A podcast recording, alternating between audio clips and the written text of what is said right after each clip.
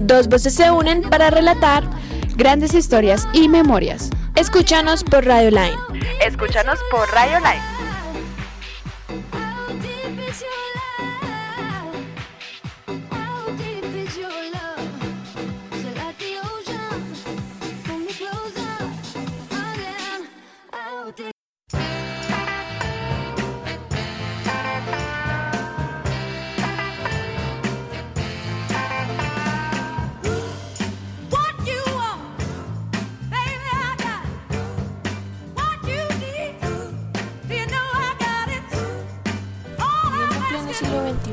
Aún se relaciona la palabra amor con posesión y no se ha creado un vínculo en lo que concierne a lo que es legal y lo que es moral. Personalmente prefiero a alguien moral, que haga lo correcto, a alguien que siga la ley y se olvide de su humanidad para hacer las cosas a la perfección. Las cifras de femicidios aumentan cada año. Los hombres que odian a las mujeres son aquellos que, en palabras de Galeano, tienen miedo de la mujer que vive sin miedo.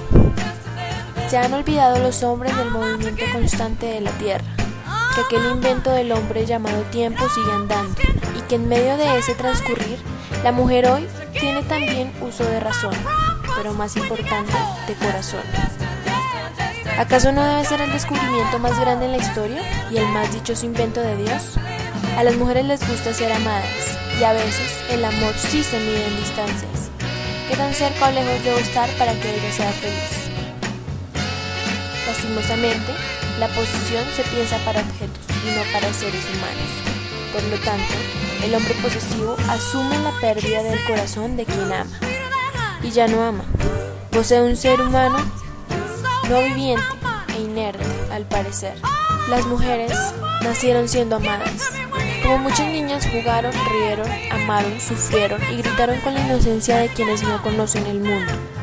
No pensaron llegar a los 15 y sufrir el maltrato de un padre, ni ver las lágrimas caer en las comisuras de los labios de su madre a causa de un hombre. No imaginaron tener 20 años y tener el corazón manchado de temor, y un hermano sin alma que quisiera quitar de su vientre al ser que jamás tuvo la culpa. Sienten que corren sin desplazarse un milímetro, porque tarde o temprano se vuelven a sentir vulnerables. Su confianza en los hombres ya no existe se sumergen en el silencio porque nadie puede sacarlas del hoyo en el que se han caído. No queda más que esperar a que el tiempo sane las heridas y las lecciones aprendidas sirvan para seguir construyendo el futuro de cada uno, sin olvidar nada, pero perdonándolo todo, pues hacemos uso de razón y no somos seres de odio sino de amor.